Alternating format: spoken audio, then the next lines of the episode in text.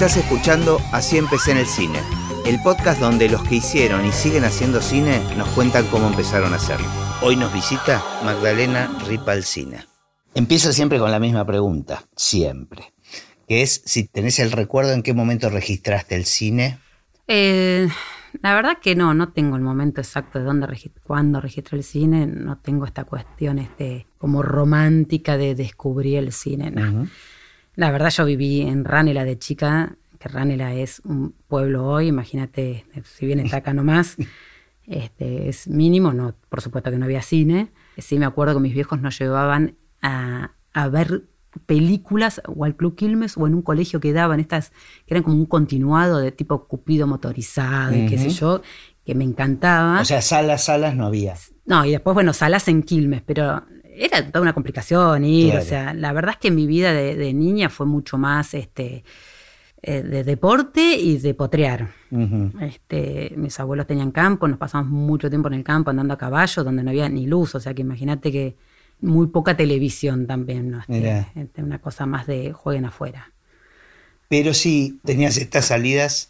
Sí, este, pero bueno, más que todo yo creo, mi, mi mamá estudió Bellas Artes mm. y desde toda la vida nos hizo pintar, dibujar, eh, llevarnos a cursos de cerámica, de pintura. Entonces había una cuestión bastante artística en ese sentido, ¿no? Mi hermana terminó estudiando Bellas Artes también. Y yo sabía que iba a ir por, por un lado este, que tenía que ver algo con... Con lo creativo. Con lo creativo, sí.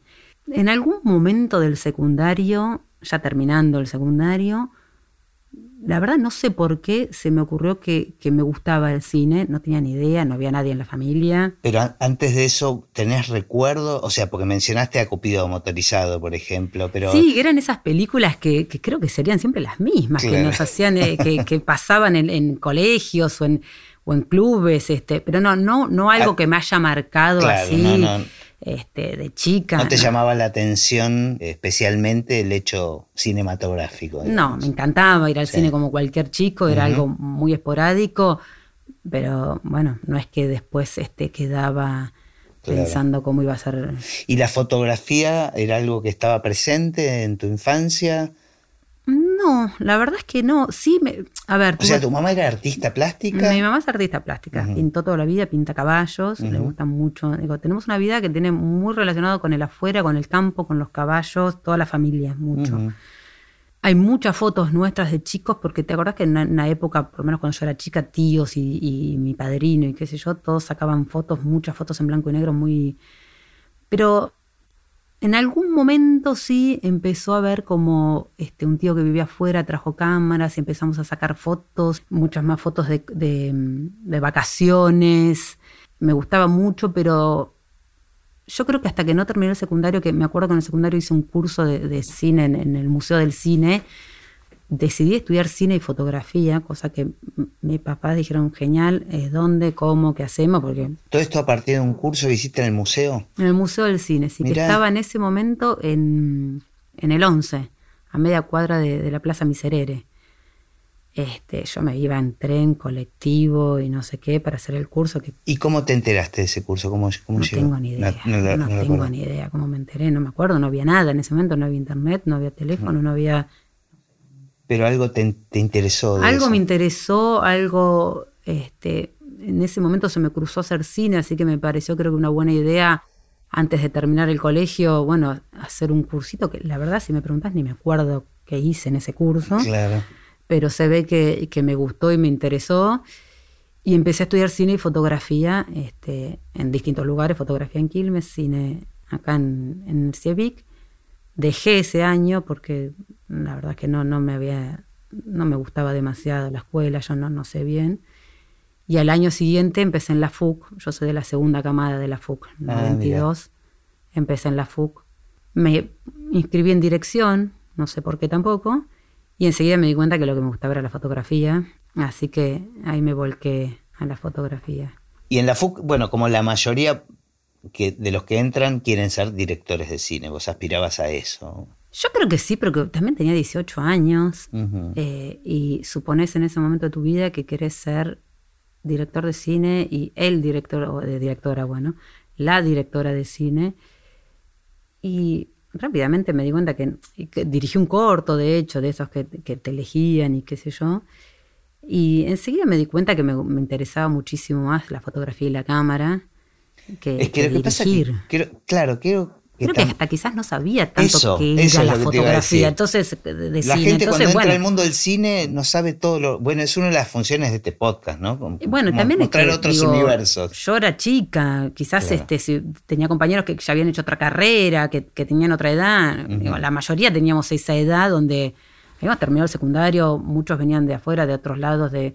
Eh, estábamos como empezando a descubrir de qué se trataba y, que había un montón de otros roles que quizás este, no los tenías tan claros. Y ahí em, te empezó a interesar la, luz. Ahí me empezó a interesar la luz, o sea que siempre que, como yo ya estaba como en, la parte de dirección, todas mis materias que no eran obligatorias y que tenía que elegir entre unas y otras, entre, elegía siempre las de fotografía, con lo cual hice casi la misma carrera que otras, salvo dos o tres materias.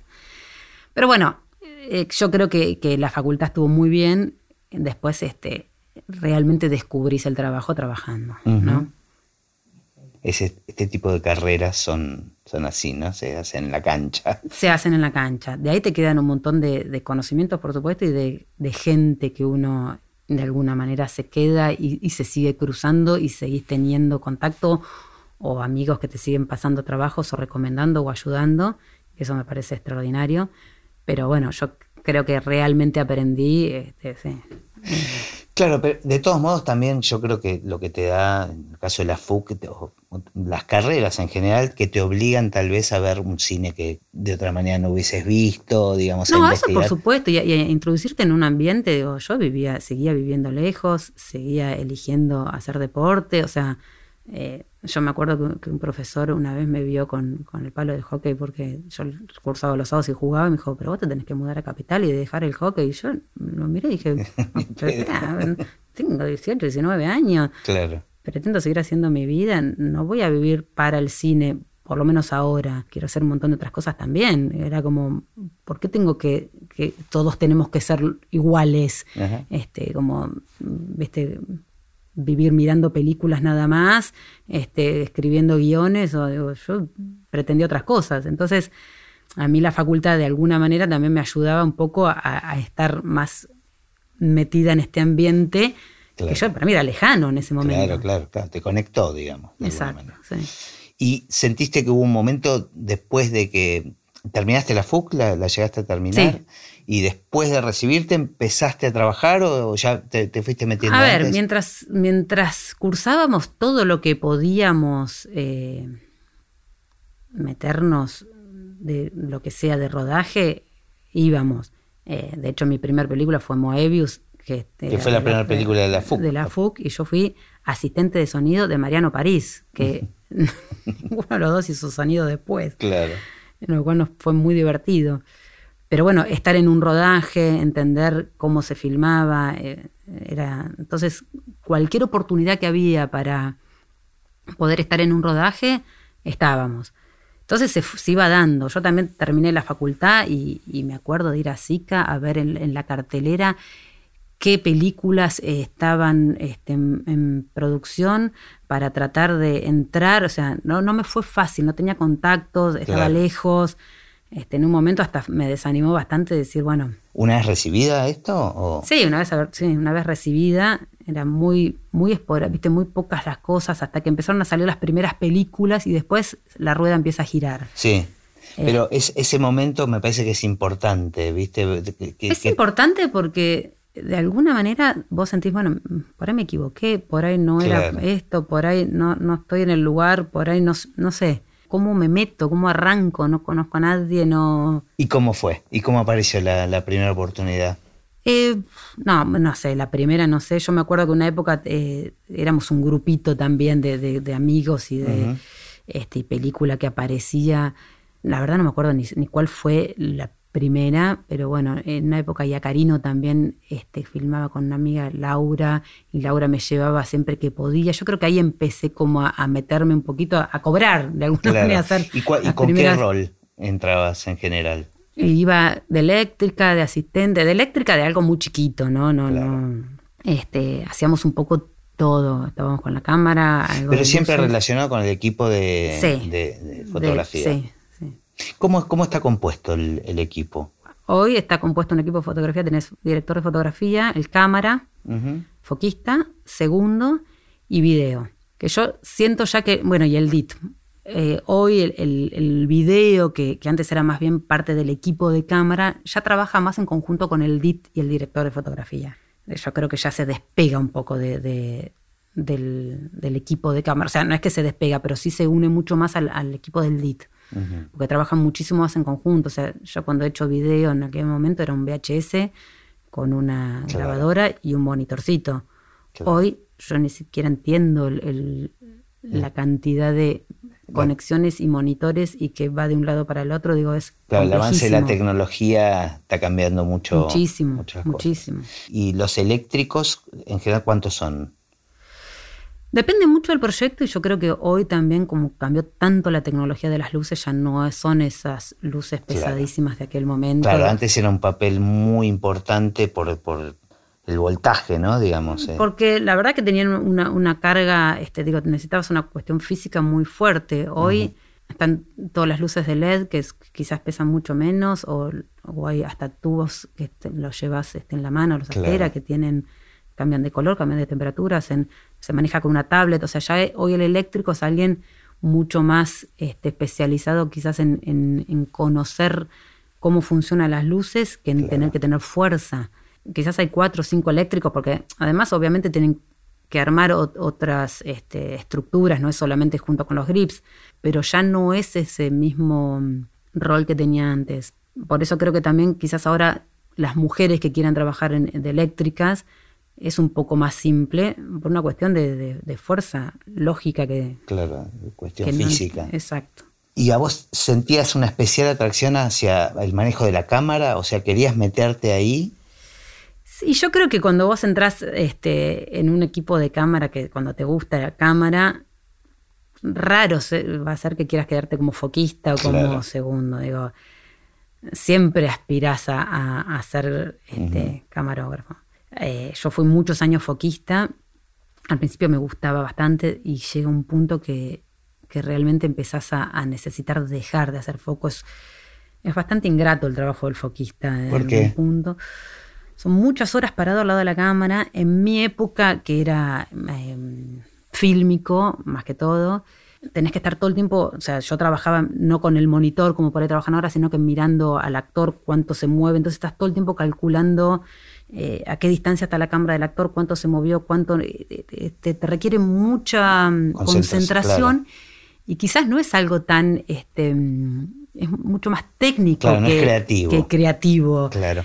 Entonces es buenísimo para, para, entender lo que es el rol de un camarógrafo o, o si podés prestar atención a la luz, si estás muy cerca, pero si el foco está en foco está bien y si está fuera de foco... o sea, son esas cosas que se notan cuando están mal. Cuando están mal se notan más. este, además, en esa época hasta que no se revelaba, no, sabías, entonces te ibas a tu casa con a veces... Sin saber cómo fue tu día. O sabiendo cómo podría haber llegado a ser, pasándola este, difícil.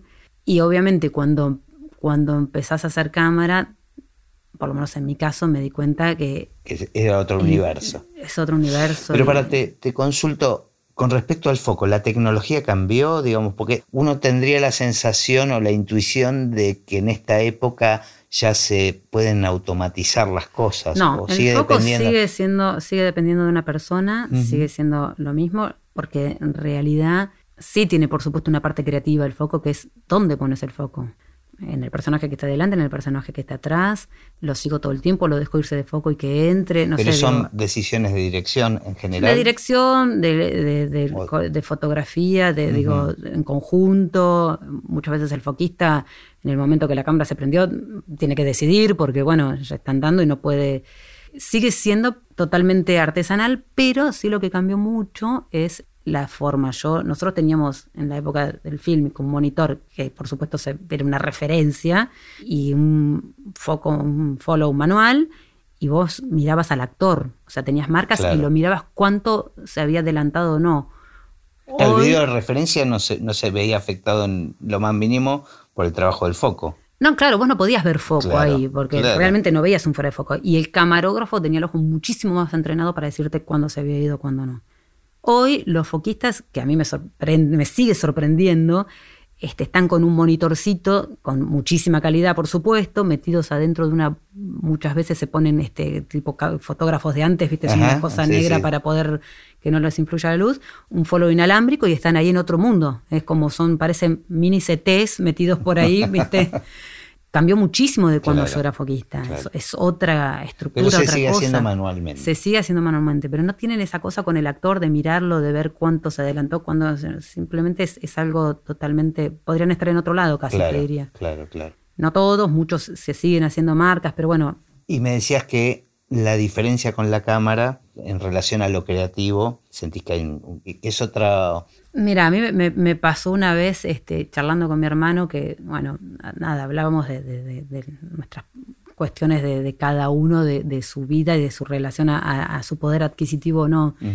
Dije, mira, yo cuando pongo el ojo en la cámara soy feliz. Y eso es lo que, o sea, vos no te preocupes de, alguna manera si, si me va mejor o peor, porque soy feliz. Yo pongo el ojo en la cámara y me encanta, o sea, el de encuadrar, el, el qué dejo en cuadro y qué dejo fuera de cuadro, que a veces es tan importante lo que estás encuadrando como lo que no estás encuadrando, este, lo expresivo, no sé, realmente a mí me encanta, soy feliz cuando estoy haciendo cámara. ¿Y en qué momento descubriste eso? Que te daba tanto placer. Yo creo que desde que el primer momento que haces cámara, cuando, cuando haces siendo, siendo asistente, eh, si tenés este, algún buen maestro que te ayude. O sea, no es algo que te pasó estudiando. No, yo creo que estudiando tenés tanto, tenés pocas posibilidades. Estás más nervioso por el aprender y por saber si estás haciéndolo bien o no sé qué. Que, claro, que conectar con el placer. Totalmente. Y además, los primeros proyectos que haces cámara, que sos una segunda cámara, que no sé qué, es distinto cuando ya vos te sentís seguro y ya sos la cámara del proyecto, donde un montón de decisiones ya las parten de vos donde podés participar de un montón de reuniones, podés este, proponer y sos escuchado. Bueno, obviamente eso ya tiene otro valor, ¿no? Este, creo que las primeras veces estás más preocupado por encuadrar bien, por fijarte si está en foco, por no ver un farol, que no sé si lo disfrutás tanto. Además, mis primeras veces de camarógrafo eran en fílmico, entonces empezaba a correr y entre el parpadeo que tenías que ver el foco, eh, que, no ver algo que no tenías que ver, que tenías un video así, pero un video así que no ibas a ver algo muy, una sombra de micrófono. Entonces, eran tantas las cosas en las que tenías que estar atento, que las sombras, que el foco, que no ver algo que no podías ver, que el actor no sé qué, que no cortarle la cabeza, que no cortarle el pie, que no sé, que al principio era más tensión, creo yo. Cuando eso vos lo empezás a dominar, empezás a disfrutar. ¿Y te acordás con qué proyecto te, o en qué momento te sucedió? Sí me acuerdo eh, que de un proyecto que disfruté muchísimo, no sé si fue el primero, pero donde todo eso se daba, que fue el mural, que fue la primera película que yo hice con el chango, donde el chango no me conocía y terminé en ese lugar por, por Mariano, estaba filmando con Mariano París, este, él no podía agarrar ese proyecto, me, me dijo si quería trabajar con el chango dije, bueno, sí, por supuesto. Me dijo, bueno, yo te voy a recomendar. Entonces Mariano habló con el Chango, le dijo que yo había trabajado mucho con Marcelo Camorino, el Chango lo llamó a Marcelo, Marcelo después me llamó, me dijo, vas a ir y vas a hacer cámara. Le dije, ¿cómo cámara? Yo pensé que iba de foquista. Me dijo, vos vas y lo haces, porque lo podés hacer, porque ya le dije al chango que... Así que a los dos o tres días me encontré con el chango, nos vimos diez minutos y me dijo, bueno, el scouting es pasado mañana y cuando llegó al scouting estaba Héctor Olivera, Emilio Basaldúa, el Chango Monti, Beatriz Di Benedetto y yo me sentía... jugando en primera de repente sin aviso. Jugando en primera de repente, sí, y diciendo, yo voy a poder, o sea, fílmico. Claro. En los estudios Baires se recreaba el mural de Siqueiros, era como todo de repente. Y que además sentirme que las primeras puestas de cámara empezaban a, gustar, a mí me gustaban, el director estaba contento, o sea... ¿Cómo se plantea? O sea, ¿cuál es el, lugar? Porque me sorprendió saber, me da mi, ignorancia, que el cámara va a, las locaciones también, digamos, el momento de la búsqueda de locaciones? Eso, la verdad, yo creo, yo he tenido mucha suerte. No, no es lo normal que el, que el cámara vaya a los scouting. Eh, a mí me ha pasado en varios proyectos que, he podido ir. El chango ha sido alguien que me ha llevado siempre y para mí es, es, excelente porque ya cuando llegas a la locación, cuando vas a filmar, ya estuviste, entonces ya sabes. Ya sabes con qué te vas ya podés proponer mejor. Pero también eh, depende de cada director y de cada director de fotografía cuánto vos como cámara podés aportar o no. Bueno, y de vos, por supuesto, ¿no? Hay directores donde ya tienen muy claro qué quieren, cómo quieren, y es muy acotado lo que vos podés este, proponer y, sos, operás mucho más que... Y otras veces este, te, te dan muchísima más libertad para proponer, para armar eh, vos mismo la, la apuesta este, a mí me gusta mucho más, por supuesto, tener todo ese lugar. Claro, es, increíble como esto se repite en todos los rubros, digamos, ¿no? En, todos, los cabezos de equipo nos pasa un poco eso. Depende mucho del director, ¿no? Depende muchísimo del director y cómo está armado y hay veces que, bueno, te encontrás con que termina siendo casi un operador nada más. Claro. En lo cual este, no es muy gratificante y otras veces, bueno, tenés muchísima más participación esta cuestión relativa de cuánto lugar te dé el otro, se repite tanto con el director como con el director de fotografía. Bueno, a mí me pasa que ya, ya a esta altura, quizás con, el director de fotografía con el que trabajas, ya tenés un, trayecto recorrido, entonces yo ya tengo un lugar donde puedo aportar no solo de cámara, sino que muchas veces por ahí hasta puedo dar mi opinión en cuanto a cosas de luz. Ya estás como en, en un, sos un equipo, entonces bueno, ya sabes cómo trabaja y qué, cómo aportarle y qué aportarle. Claro. Este, a mí desde la cámara me gusta no solo trabajar mucho con el director de fotografía, con el director, sino que con vestuario, con arte, con peinado, digo, sos el que estás viendo el encuadre, más allá de que cualquiera lo pueda ver en, un monitor, eh, qué decidir, qué poner, ayudar o no ayudar a cada área cuando por alguna razón no se puede ver o sí se puede ver o no se llegó con algo o sí se llegó o tratar de mostrar algo que, es bueno mostrar porque hace a la historia. Bueno, es parte del trabajo de, ser camarógrafo, ¿no? Este, estar en contacto con todas las áreas porque sos el que va a terminar encuadrando lo que todo el resto estuvo, estuvo trabajando. Exacto. Ahora, en relación a esto de, de la interacción con el resto del equipo, ¿Cuánta previa tenés, digamos, con cada uno de los rubros? O sea, de preproducción, si querés. A ver, eh, yo no sé, creo que no es tan, tan normal que te pase. A mí me, pasa, por lo menos trabajando en este equipo, que estoy trabajando con Chango bastante, que me incorporen en, los Zooms, que, bueno, hoy, son Zooms, y si no, bueno, los página a página voy siempre, en un poco de scouting. Entonces, de alguna manera tengo, bueno, algunas pruebas de vestuario, bueno, trato de ir a todo lo que puedo. Muchas veces el cámara a veces no, tiene acceso. No. Eh, no tenés, por supuesto, la misma relación que tiene, no sé, el director de fotografía ni, ni todo el resto de los equipos con, con vestuario, con arte, pero bueno, yo trato de estar lo más posible. No sé, por ejemplo, ahora estuvimos trabajando con Mechi, ahora voy a volver a trabajar con Mechi Alfonsín, y Mechi es alguien que me comparte a mí, que me pasa fotos, que me. Entonces yo me voy empapando un poco. Y eso te sirve. Me sirve muchísimo. A veces hasta me pregunta, cuando estamos en una locación, ¿qué te parece? Bueno, no es lo más normal. este, obviamente, cuanto más trayectoria y más camino recorrido tenés, más podés aportar y más... Este, claro. Pero bueno, quizás con, cuestiones, no sé, de vestuario, yo hasta, hasta casi el, momento de estar filmando, no, no, salvo alguna prueba, que vemos alguna tela, que no haga moaré, o que los colores, o que este, quizás, bueno, hay una charla con, arte y fotografía y yo puedo estar y, saber qué paleta van a estar usando, sino la realidad es que el cámara no tiene tanta incidencia ahí. Estaba pensando que en los rubros que me atañen a mí, que son música y sonido, es donde tenemos menos contacto, ¿no? Porque son dos rubros bastante eh, separados en ese sentido, ¿no? Que tienen muy pocos puntos de contacto, me parece. A ver, a mí sí, bueno, con música sí, seguro. Con sonido eh, sí y no, porque también trabajas a la par con, los sonidistas, con el directo. A mí me parece que la realidad es que la gente de sonido tiene un la tiene difícil siempre.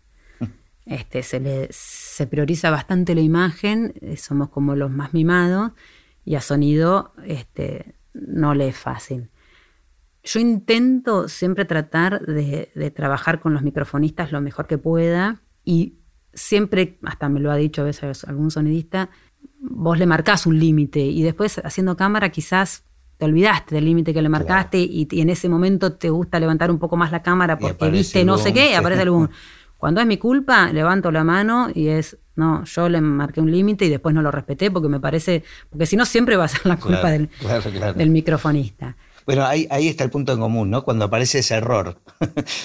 y ahí, ahí se comparten las culpas. Ahí sí, después también me ha pasado de montones de microfonistas que es, no viniste a ver el cuadro, no preguntás, o sea, no te estás fijando dónde están las sombras, te estás tomando un café cuando están poniendo la luz, vos tenés que estar ahí para ver dónde, dónde podés estar. Entonces, no, te, me hagas trabajar tres veces. Pero bueno, hay de todo, por supuesto, como en todos los rubros. Pero bueno, con el microfonista trabajás muy... Eh, este, a la par, porque entre sombras o entradas de humo, a mí me gusta encuadrar por lo general con poco aire sobre la cabeza, así que siempre, a veces tengo que sacar el ojo de cámara y mirarlo, o no me dejas ni respirar, porque donde respiro entró el mic, o sea, es como lo tengo en seguridad y todo el tiempo es dame un poquito de aire. Antes de grabar estábamos hablando de, esas cosas que tal vez en las producciones a veces se escapan, ¿no? Y que, a veces pueden ser cosas de guion, qué sé yo, pero es muy común en producciones grandes, en películas, importantes ver estos errores de aparición del, de la caña, del boom, de, Hoy en día hay más posibilidades de corrección, ¿no? De esas Hoy en día lo puedes borrar más fácilmente. Sí. bueno. Pero películas importantísimas que se descubrió después, digamos, que aparecen los micrófonos. Yo creo que también a veces a mí me...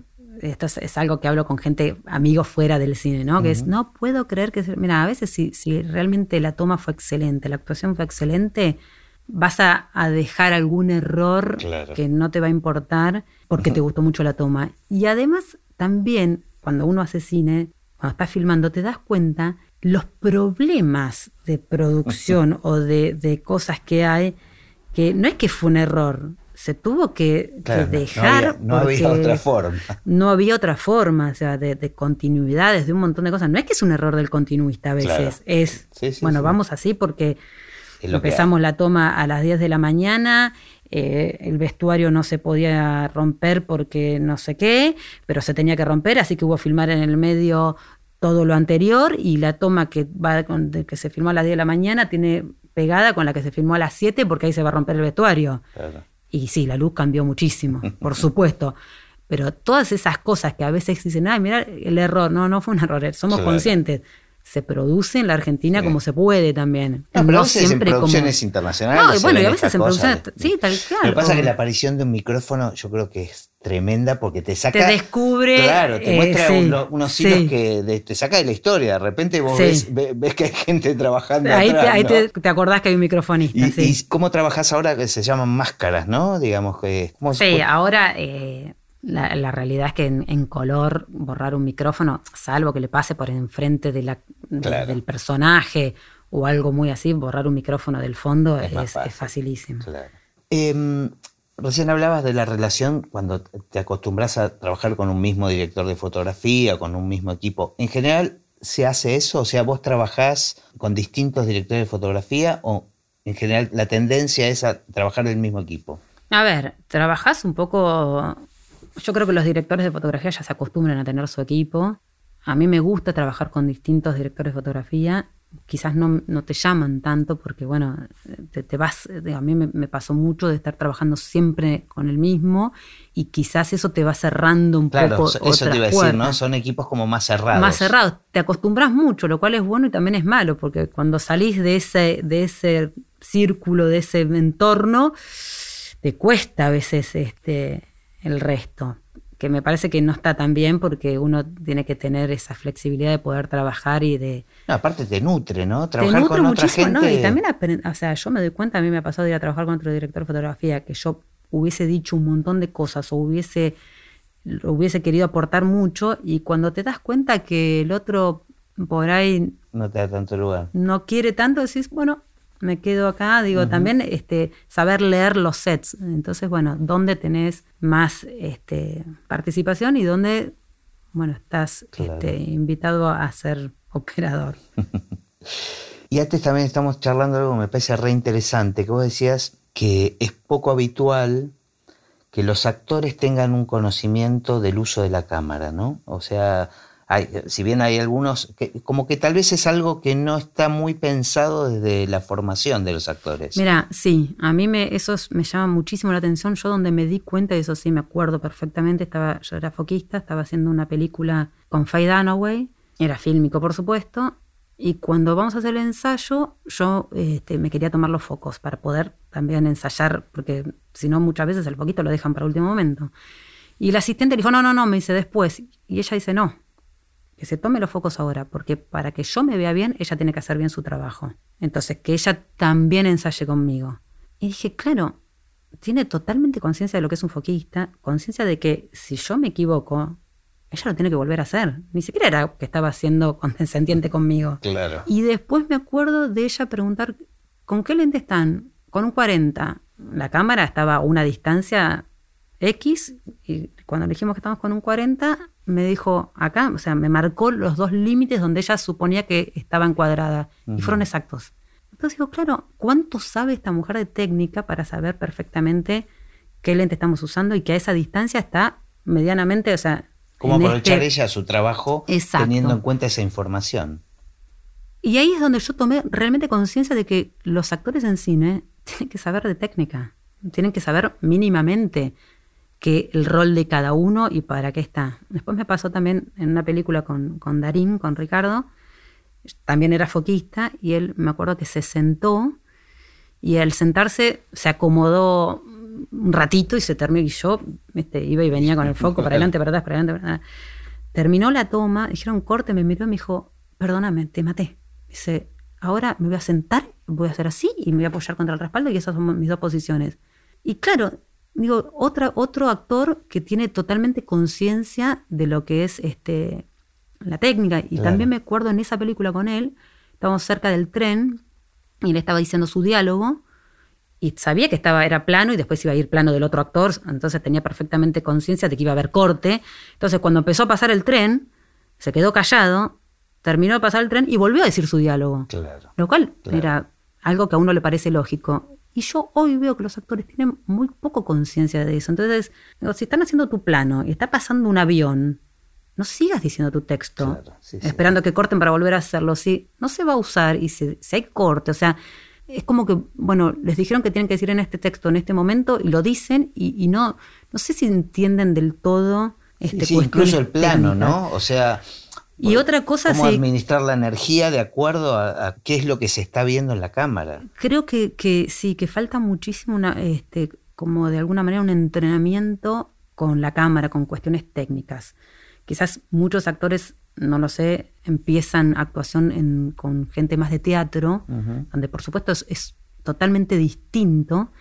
Entonces después tener la conciencia de, de la cámara, del micrófono, del otro actor que lo estás tapando, de no taparle la luz, eh, son muy pocos los que manejan ese lenguaje. Y hacen la diferencia cuando lo manejan. Hace muchísimo la diferencia cuando vos, porque vos podés tener con una pequeña cosa que le digas, ya te entendió, digo, lo, vi mucho en, ahora filmando, este actores que vos le decís, para, correte a penitas a la derecha, y hay, hay quien sabe que el, el apenitas es 5 centímetros y hay otro que te da dos pasos y le decís, no, ya está fuera de cuadro. O sea, estás tapándolo. Bien, si yo hago así y miro para este costado, sí, ahí está bien. O sea, el, lenguaje, el tener el mismo lenguaje con el actor, no para marcarle nada de actuación, por supuesto, sino solamente cuestiones técnicas, hacen que, que sea mucho más fácil la, comunicación y, su misma actuación.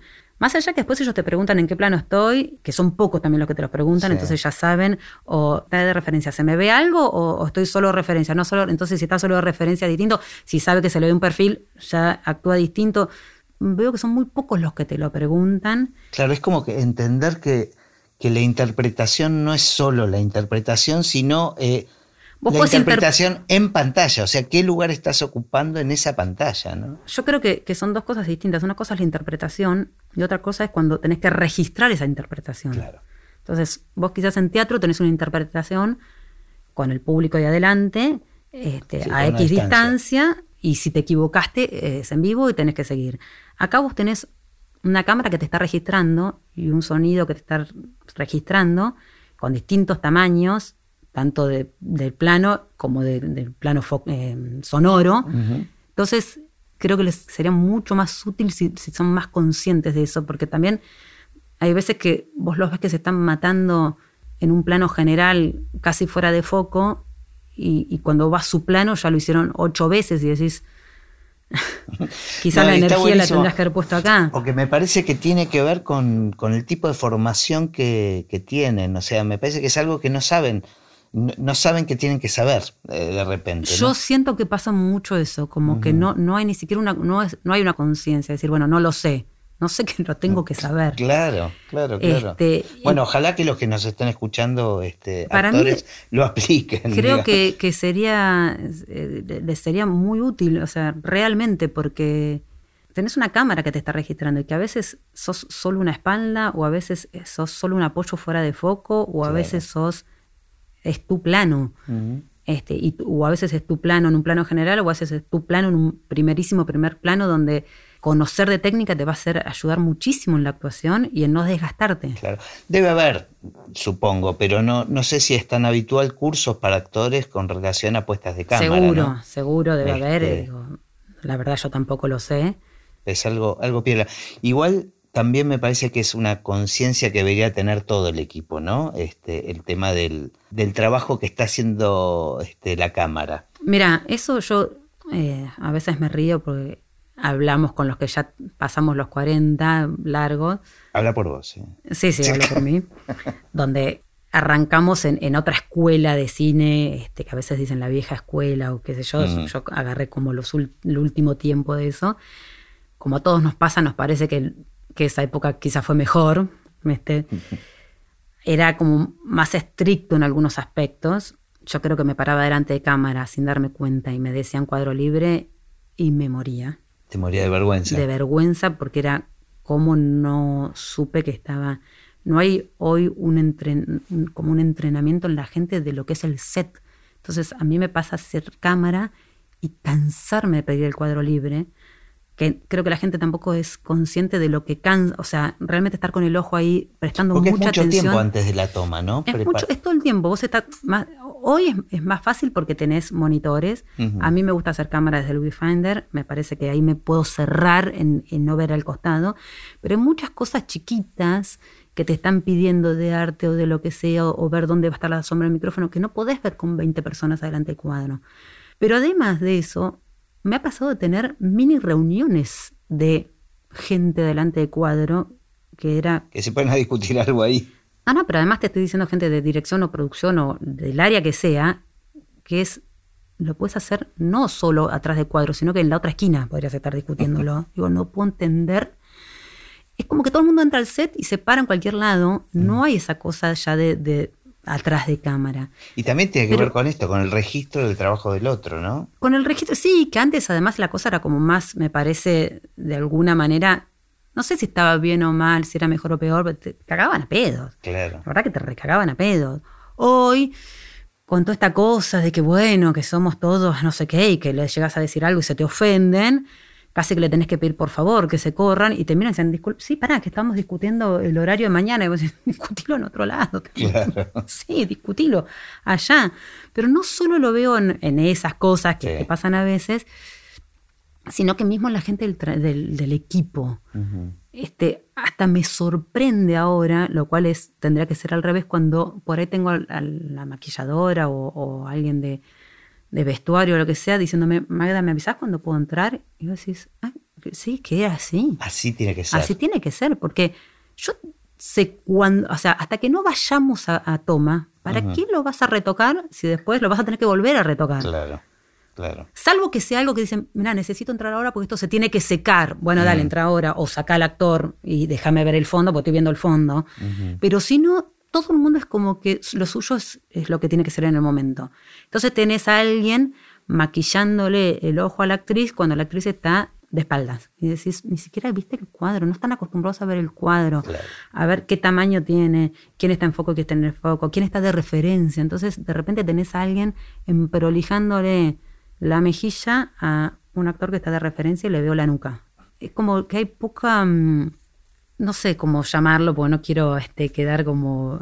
No, no, este, pero en definitiva me parece que queda clarísimo que una mayor comunicación entre todos mejora, Sí, mejora el resultado, Yo ¿no? creo que se perdió un poco la, la cosa este, más ordenada del set y más, no sé si llamarlo estricto, ¿no? Donde, Tal, tal vez tiene que ver con el paso del fílmico al digital, ¿no? Sí, para mí tiene que ver con mucho eso. Y con el tiempo, digo, yo ahora te juro que me siento hasta, me causa gracia decirlo, pero me siento como de otra generación.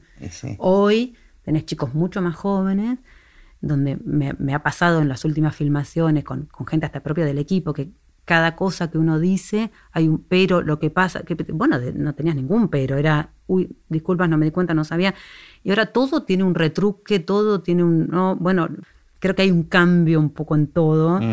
Este, entonces tenés que ver cómo lo decís, porque si lo decís, no sé, a mí me, me han gritado, me han- no digo que esté bien, pero tenías como una disciplina un poquito más, este, ahora todo es discutible, todo tiene un porqué, todo es, hacelo así, te lo pido por favor. y eso me parece que ha- genera todo esto, ¿no? Que entonces todo el mundo entra y sale de cuadro. Antes con el fílmico, de alguna manera era como medio mágico, el director de fotografía tenía un poquito esa cosa de hasta que no se revele nadie sabe del todo lo que va a pasar y había que confiar mucho más en el director de fotografía y en el cámara mm, todo el mundo porque bueno te garantizo que después se va a ver así hoy la realidad es que con, con la super definición de los monitores cualquiera puede ver su trabajo como se va a ver Claro. lo cual en un punto es buenísimo pero eso permite que todo el mundo opine, que todo el mundo se meta, que todo el mundo es como... como Hay bueno, algo de- del orden anterior que... que se perdió. sí, Entonces creo que hay que volver. Está, ganamos por un lado, pero perdemos por otro. Bueno, suele, ser así. Me quedé pensando antes que, que estábamos hablando de esta cuestión de género en, en el equipo de, de iluminación por cuestiones físicas. ¿Qué tan común son, digamos, son las mujeres en la fusión de, de la cámara? Bueno, no, hoy en día en cámara hay muchísimas mujeres, Ajá. muchísimas mujeres. Eh, yo creo que ya es casi, no Claro, sé, es- bueno, no sé si casi lo mismo. no- me pasó en la última serie que trabajamos que éramos las dos cámaras mujeres y es, es la primera serie que hay dos cámaras mujeres. La verdad yo no tengo ni idea ni registro, pero creo que tiene que ver con más con casualidades. Claro, pero, que con eh, que pero antes era común también. No, yo creo que, que vamos ganando Sí, este, sí, en cada vez general, más sí. lugar. Este, una cuestión natural, de que cada vez se abre más el, el- el- la industria que las mujeres estemos en otros lados. digo, en la- Bueno, en la- todos lados está En pasando, todos lados. claro, en, sí. en otra época las mujeres quizás estaban más en rubros como vestuario, maquillaje Claro. y este, cortadora de negativo. Hoy en día me parece que la mujer es, es más fácil porque las cosas pesan menos, porque la mujer va tomando otro rol en la sociedad y creo que, que- que va tomando más lugares. Ahora, a mí, por ejemplo, en la serie anterior vi dos o tres chicas trabajando de, de eléctricas que yo siento que están perfectamente incluidas en los equipos, de, de los equipos de personas, digo, donde casi todos sus compañeros quizás son hombres, porque hoy hay pocas todavía. Este, yo sentí que estaban súper cómodas y que además como ya la tecnología cambió tanto, digo, las veo totalmente incorporadas, va a haber cada vez más porque va a haber más que se van volcando que les guste Claro, eso. claro, claro, claro. Se Después van abriendo depende- las, las posibilidades. Después depende de las personas. Sí, Digo, obviamente. Es lo que digo siempre. A ver, a mí me gustó siempre hablarlo desde ese punto. A mí cuando me dicen preferís trabajar con hombres o mujeres, yo prefiero trabajar con alguien que me lleve bien y que me gusta cómo trabaja. Después, lo que hace de su vida, no me importa. O sea, mejor si soy amigo, mejor si me llevo bien, pero esto de armar un equipo solo de mujeres porque somos mujeres, no me sirve. Claro. No me importa, si somos mujeres y me llevo bien, genial. Y si tengo que trabajar con todos hombres porque se dio así el equipo, porque lo armé así, genial también. De hecho, he tenido dos grandes maestros que trabajaban mucho con mujeres o sea, y que me han dado un lugar enorme. Y prefiero pensar que uno eh, llega a ser, no sé, director de fotografía, camarógrafo, directora, sonidista o lo que sea, por lo que vos recorriste, por lo que vos trabajaste y por lo que vos podés ser, que no por tu género. O sea, no todo el mundo puede ser director de fotografía. Seguro, seguro. No todo el mundo puede ser, digo, quizás todos quisimos ser Van Gogh, pero hay uno. Claro. En general, todo cámara aspira a ser director de fotografía. No, Mm, no. Hay muchas cámaras que quieren ser cámaras, no les interesa la dirección de fotografía. Eh, ¿Cómo es tu caso? A ver, a mí me gustaría, me gusta hacer fotografía, he hecho poco, me, pero me gusta mucho hacer cámara también. Lo que pasa es que siento que cuando uno puede hacer la fotografía, este, ya depende de la imagen un poco todo de vos. Eh, cuando sos cámara y trabajas en un equipo que te gusta, está bien, pero cuando siempre vas a tener un director de fotografía. Claro. Eh, me interesa la fotografía, pero ya no en cualquier ámbito. Eh, que, no en cualquier proyecto. No en cualquier proyecto. Si voy a hacer fotografía, que sean en cosas que me interesen, así sea mínima, chiquitita, pero que, me interese lo que estoy contando. Bueno, y ya hablando de futuro, la última pregunta que hago común a todos los invitados es ¿qué pensás del futuro del cine? Eh, ¿Qué pienso del futuro del cine? ¿Qué sé yo? Es un poco lo, lo mismo que me pasa con, todos los proyectos. Yo creo que el, cine como, como nosotros lo, vivimos o como nosotros lo tenemos idealizado, un poco que está lamentablemente casi desapareciendo. A mí me gusta ir al cine, apagar el teléfono, estar en una sala oscura y ver la película entera. Y me encuentro hoy con gente que dice, estoy viendo tal película. ¿Cómo estoy viendo? Claro, pues la ven en cinco veces, mientras miran el teléfono, mientras este, no sé, el hijo juega la play al lado. Digo, no solo creo que, que se cambió muchísimo la forma de ver, sino lo que se ve. Las series han ganado muchísimo un, lugar, que quizás están casi filmadas como si fuesen varias películas consecutivas, pero me parece que, que se, está perdiendo lamentablemente lo que es la sala del cine, el sentarte a ver una película, eh, el estar solamente este, empapado con eso. Hoy en día es todo a la vez. Quizás no nosotros todavía, porque como somos de otra generación no lo podemos hacer, pero los chicos ven tres cosas a la vez, no sé, no lo comparto, no me gusta, pero siento que lamentablemente es un poco... Va para ese lado. Va un poco para ese lado, lo cual me apena bastante, pero... pero Seguiremos haciendo cosas este, igualmente, ¿no? Eso seguro, seguiremos haciendo cine hasta que se pueda. Después, como este. se consuma, uno podrá adaptarse o no. No, bueno, te pasa hoy en día que es, este, estamos haciendo color quizás, ¿no? Yo ahora estoy eh, ayudándolo al chango en, el color con, Laura en Santa Evita. Y, a veces estamos viendo un detalle tan chiquito y a veces decimos, y quizás lo van a ver en un teléfono. Pero bueno, vos no vas a dejar de estar luchando con ese detalle mínimo que después, y bueno, sí, en un teléfono o en tantos televisores tan distintos, con el color tan distinto, que bueno... Y en pantalla también, alguien lo verá en pantalla. Ni en pantalla no, porque una serie no, se ve en pantalla. Una serie no se ve en pantalla. Que eso es también lo que yo... No, se ve en pantalla de cine, ¿no? Exacto, que, es también un poco lo que yo a veces ahora hablo con los foquistas, que dicen, no, bueno, porque la última definición... Digo, nosotros lo veíamos en una pantalla de cine, el foco. Ustedes ahora, en el monitor más grande que lo va a ver alguien, tiene 60 pulgadas. Así que este, cambió un montón no sé, ojalá, este, ojalá se sigan haciendo películas, se siga haciendo cine y sigan existiendo los cines. Morir no van a morir, pero ya va a ser como algo este, casi como ir a un museo, ir a un cine. ver, cinco cines en todo el país donde es ir al cine va a ser una experiencia, este, no como íbamos, en todos los barrios había un cine, ya no. Bueno, muchísimas gracias, me encantó. ¿eh? A vos.